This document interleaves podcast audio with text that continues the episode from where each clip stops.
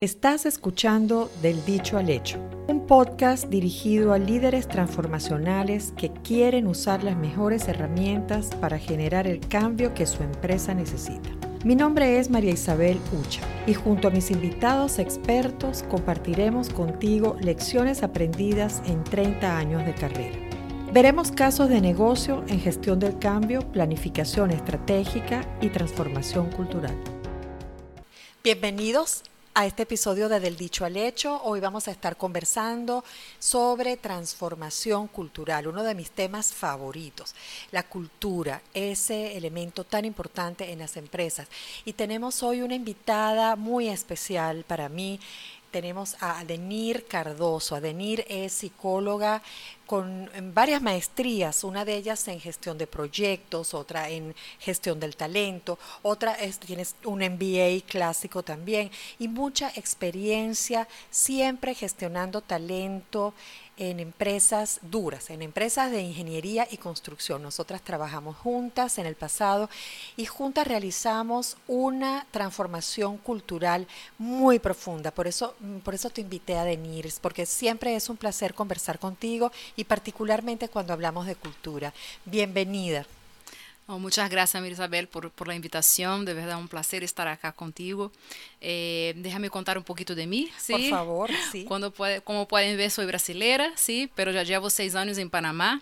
Eh, soy casada, tengo un hijo de ocho años una apasionada por gente, ¿sí? Por eso elegí la psicología, por eso elegí recursos humanos. Son 20 años de experiencia en recursos humanos, trabajando en grandes multinacionales, como tú dijiste. Trabajé en la parte de minería, ingeniería y construcción, petróleo. Ahora trabajo en una gran farmacéutica francesa, ¿sí? Pero de verdad, el tema que me apasiona es la gente, ¿sí? Y no podemos hablar de cultura si no hablamos de gente. Así es, así es. Y, y mm, hablando de cultura, hasta hace yo diría que en la última década, eh, pues la creencia general era que la estrategia era lo más importante. Nos habían hecho creer que si una empresa tenía su estrategia bien definida, ya todo el tema era ejecutar esa estrategia. Y resulta que pues nos hemos dado cuenta de que es la cultura, la cultura, esa, ese ambiente, ese ambiente abstracto que es tan difícil de medir, tan difícil de caracterizar, pero que sabemos, es como en estos días estaba leyendo algo muy interesante y, es un quote, eh, decían, ¿cómo sabe usted que eso es pornografía? Bueno, cuando lo veas lo reconocerás. Así es la cultura. ¿Cómo es la cultura en esta empresa? Bueno, cuando la veas la reconocerás. La cultura es algo que se siente, se percibe al entrar, al trabajar en una empresa y tiene que ver con códigos, con hábitos, con eh, los cuentos que la gente eh, hace en los pasillos, las leyendas, porque también en las empresas hay esas leyendas urbanas que siempre tienen un héroe. Y todo esto va conformando un sistema de valores y creencias que al final es la cultura. Y, y cuando hacemos una transformación cultural, no es porque haya culturas buenas y culturas malas, sino que hay culturas que habilitan el obtener el resultado esperado. Adenir, conversamos un poco sobre esa transformación cultural tan profunda que hicimos simultáneamente a siete empresas en siete países diferentes. ¿Qué recuerdas tú de esa experiencia? Sí, no, todas las empresas están para dar resultados, sí, pero muchas veces no, no, invierten en lo que tienen que invertir, que era el término de, de, liderazgo, de cambiar la mente de los líderes, invierten muchos en IRPs, invierten en sistemas y no se invierte a diseñar a realmente lo que se tiene que diseñar, que es eh, cómo los líderes tienen que comportarse, cómo, los valores que deben presentar, el walk the talk, porque muchas veces los líderes pueden hablar una cosa, pero hacer otra, y la gente está mirando los ejemplos, ¿sí? La gente no mira lo que está diciendo, mira lo que tú haces. ¿eh? Entonces, sí, en toda mi experiencia eh, profesional tuve oportunidad de diseñar y trabajar con diferentes tipos de, de, de empresas y culturas. la experiencia que tuvimos juntas ahí encontramos eh, aspectos bien interesantes a trabajar, ¿sí? Eh, hicimos el diagnóstico para poder entender realmente lo que estaba establecido en, esa cultura, para que pudiéramos lograr los resultados que teníamos que lograr, que eran grandes, ¿sí? Y hay muchas maneras de hacer esa investigación, como tú misma dijiste, en términos de percepción, algunos trabajan con, con encuestas de clima laboral, ¿sí? Eh, identificamos en ese momento la cultura de clan, ¿sí? Eh, una cultura basada en la lealtad, donde trabajo para mi jefe y no para lograr los resultados, y si caigo bien a mi jefe, ya no necesito esforzarme para lograr resultados, porque voy a tener mi bono, voy a tener mi incremento de sueldo. Entonces, la primera cosa es establecer la cultura meritocrática, donde tú eres valorizado, tu carrera avanza, tus incrementos y tus bonos vienen, se entrega un resultado concreto. ¿eh? y para poder entregar un resultado concreto es muy importante establecer las prioridades, tener las metas que tiene que lograr, tener un programa de, de, evaluación de desempeño establecido.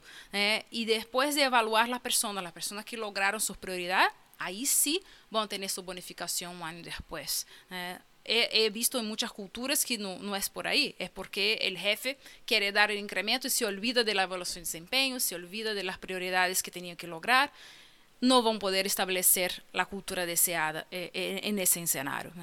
La cultura es lo que no está muchas veces escrito, pero es lo que se hace.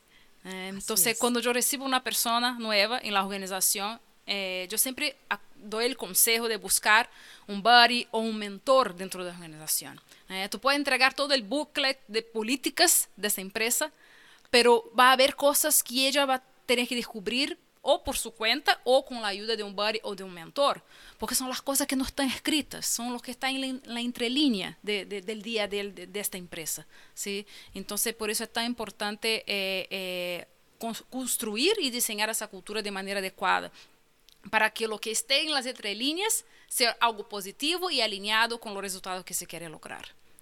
Qué interesante todo eso que estás comentando, Adenir. Y tú estás introduciendo un concepto que todavía sigue siendo novedoso para muchas personas. Y es que la cultura debe ser diseñada.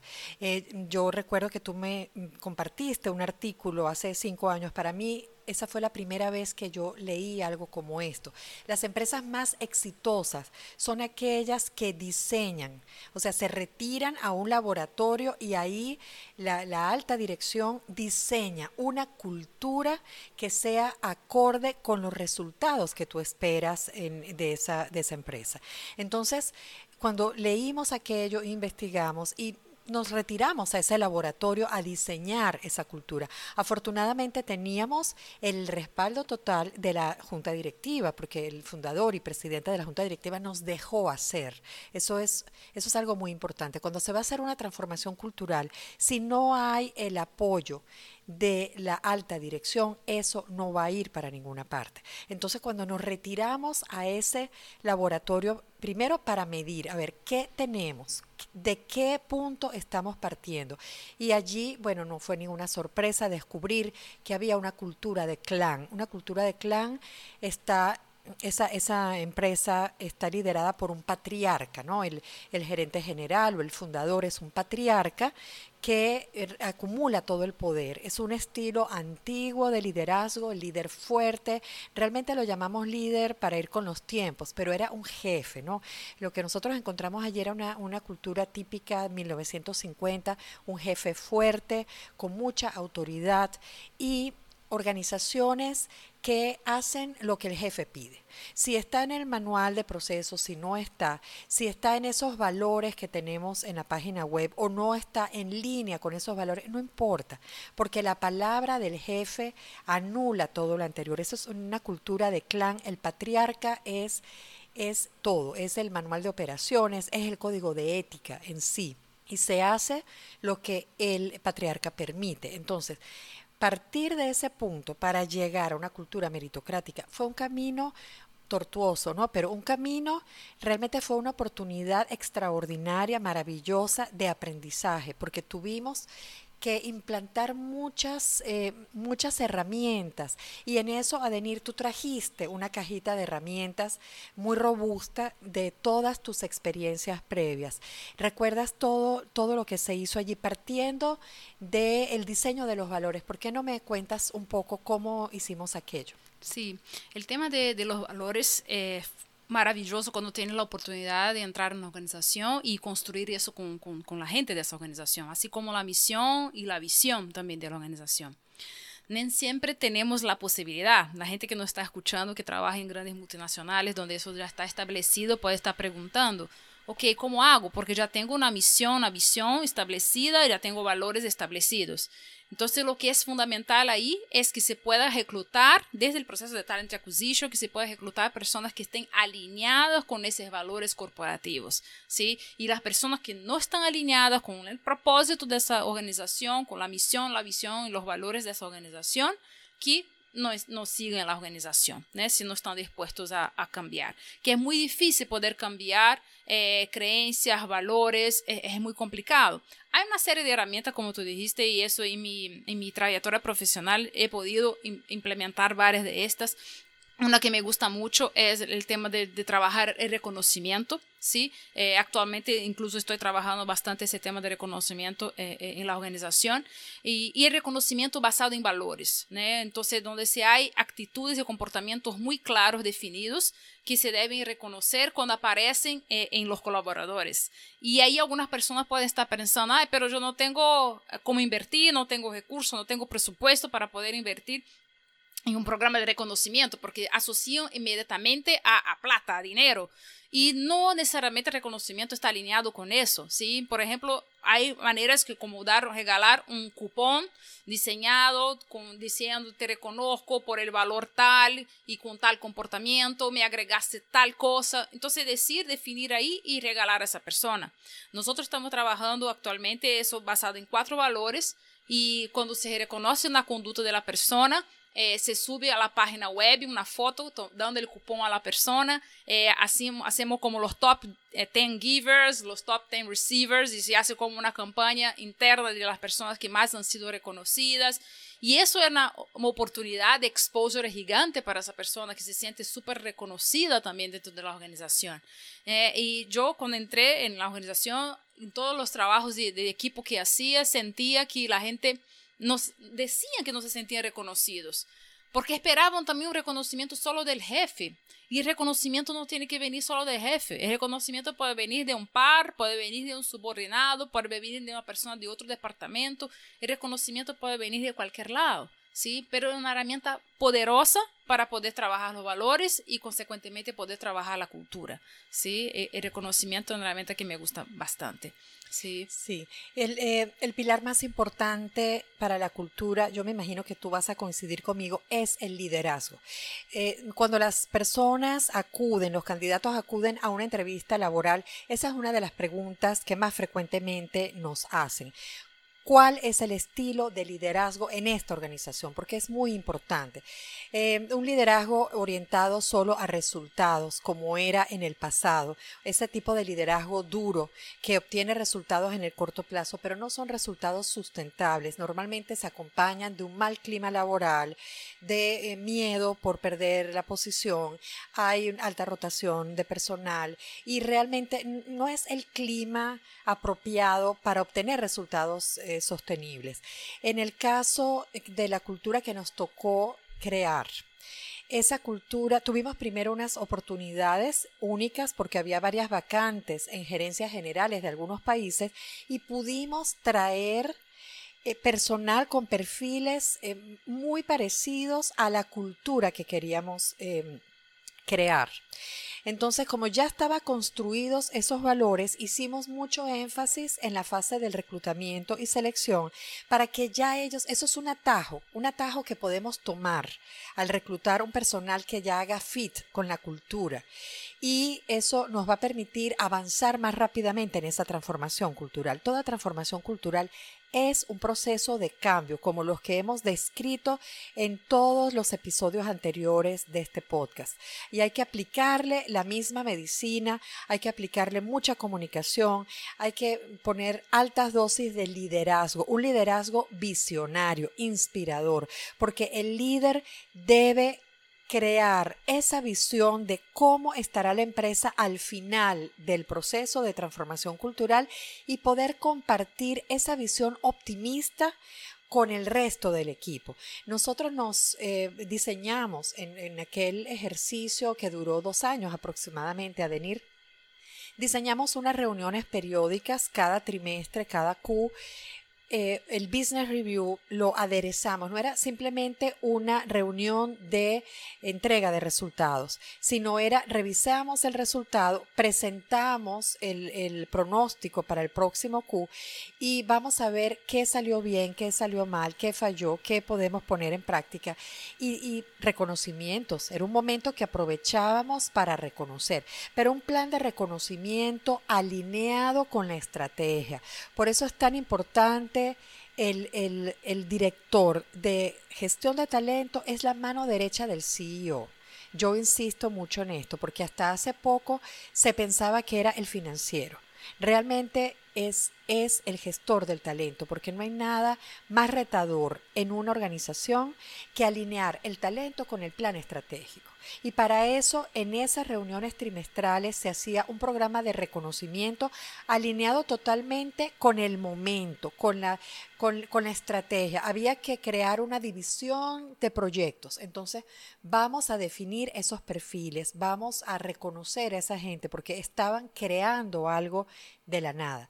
Así como ese programa de reconocimiento, se hizo también un programa de bienestar corporativo que fomentó un engagement. Eh, Adenir, eso fue todo tu creación en ese laboratorio. Cuéntanos eh, cómo, en qué pensaste. de Gallup estadísticas ahí que comproban que las personas cuando tienen, eh, se sienten bien dentro del ambiente laboral, dan la milla extra demuestra el compromiso y claro, el resultado de la organización viene. ¿sí? Eh, ese es un instrumento muy fuerte para, para los gestores de recursos humanos, convencer muchas veces los líderes en las organizaciones de implementar, por ejemplo, un programa de bienestar corporativo, un programa de reconocimiento, y mostrar los números, ¿sí? porque es un lenguaje que normalmente entienden bien los CEOs. ¿sí? Entonces, demostrar, mira, si implantamos, ah, porque vamos a tener que invertir, sí, vamos a invertir, pero vamos a tener un retorno en doble. La gente cuando está bien, cuando se siente equilibrada, cuando se siente con un work-life balance, cuando se siente bien tratada en la organización, van a tener el compromiso. Y no vamos a tener, a veces hago broma, vamos a tener zombies por los pasillos de gente que se arrastra esperando las quincenas. No queremos esa gente en las organizaciones, queremos la gente bien, que realmente esté motivada a, a dar su mejor, a innovar, a crear. Y eso solo se logra si las personas se sienten realmente bien tratadas en la organización. ¿eh? Y los programas de bienestar corporativos es para eso, para lograr ese bienestar. Eh, una cosa que es muy importante, eh, que algunas empresas a veces se equivocan, que piensan que solo si yo pongo una alfombra para yoga y doy frutas y, y, y ya, y ya logré el bienestar corporativo. Eso es poco. ¿Sí? Porque yo puedo estar dando frutas y dando espacio para yoga y espacio de relajación, pero si tengo un líder que no me escucha, que cuando yo doy una idea se vira la espalda, o que es grosero, o que es conflictuoso, yo no voy a sentirme bien en ese ambiente laboral. Entonces, esa es como la, la cereza del pastel, ¿sí? Pero el más importante es tener líderes realmente preparados para, para acoger a, a esa población. ¿Sí? líderes que sean inclusivos, por ejemplo, hablando del tema de diversidad e inclusión, que es tan importante hoy en día en las organizaciones. Eh, la diversidad ya la tenemos, probablemente, por ejemplo, en Panamá, donde hay tantos extranjeros, pero tenemos que trabajar la, parte de la inclusión. Sí. Y la inclusión viene donde tenemos la seguridad psicológica, que es un ambiente donde tú puedes ser lo que tú eres, donde tú puedes decir lo que tú piensas, sin miedo de retaliaciones, sin miedo de consecuencias eh, eh, contra, contra su carrera. ¿eh? Entonces, a, veces los líderes piensan, ah, porque la gente no es valiente y no habla lo que piensa. no, no es una cuestión de valentía, es una cuestión que las personas miden las consecuencias de, sus palabras y de sus actos. Entonces, si ustedes piensan en sus organizaciones que las personas no están diciendo lo que sienten, no son innovadores, empiece a ver cómo ustedes mismos están escuchando a su gente. ¿sí? Y, ah, pero yo, yo escucho. Pero escuchar es mucho más que quedar callado, porque tú estás hablando con tu máscara facial, con tu expresión corporal, con tus reacciones después de, escuchar lo que escuchaste. Entonces hay que dar la oportunidad para realmente la persona hablar, creando un ambiente de seguridad. ¿Eh? y, la, la, inclusión tiene mucho que ver con eso también. ¿eh? Las personas no es solamente hablar de gender balance, hombres y mujeres, hablar de discapacitados. Esa es eh, una diversidad, ok, pero la diversidad más profunda es la diversidad de pensamiento.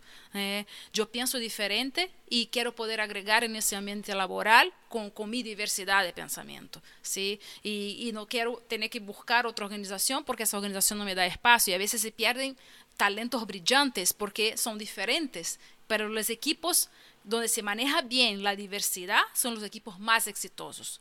Ahora, los equipos donde hay la diversidad, pero mal manejada la inclusión, van a tener resultado peor do que un equipo que es igualito. Eso dicen las estadísticas. Entonces la gente trabaja tanto para tener la diversidad, pero no trabaja la inclusión y van a tener peor resultado do que un equipo igualito.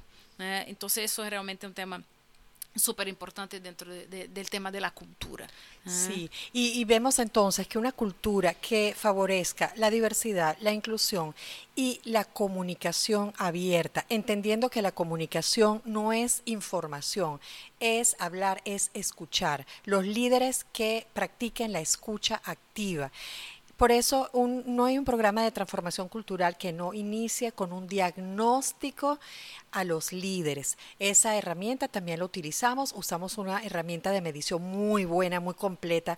Nos generó un informe de 25 páginas mm, con todas las variables y además con las instrucciones para la persona que va a liderar a ese líder a su vez, ¿no?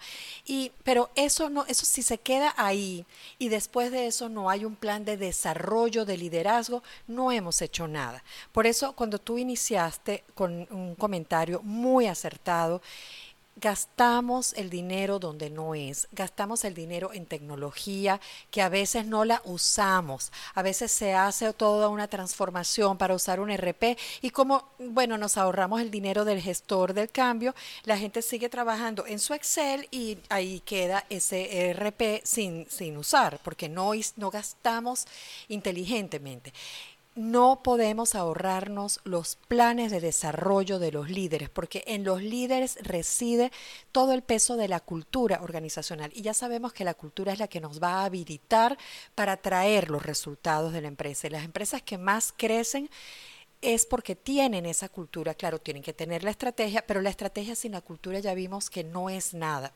Entonces, Adenir, ¿cómo nosotros aseguramos que esos líderes van a poder ser desarrollados. ¿Cómo enviamos ese mensaje a todos los que nos estén escuchando? Hay que empezar por el liderazgo. No, tú dijiste una cosa súper importante, ya hablaba Peter Drucker, ¿no? que la cultura se come la estrategia en el desayuno. Así es. Entonces, la cultura realmente tiene que estar ahí en, primer lugar en el, sentido de trabajar los resultados de una organización. Eh, hay inúmeras maneras de, identificar, como, como decimos, una encuesta de cultura, eh, una encuesta de clima, eh, focus group, hay una serie de herramientas para poder identificar eso. Identificado eso, vamos a saber lo que está y vamos a trabajar junto con los líderes. Ahora, para el tema de desarrollo de liderazgo, eso tiene que estar como, como palabra de orden en cualquier organización.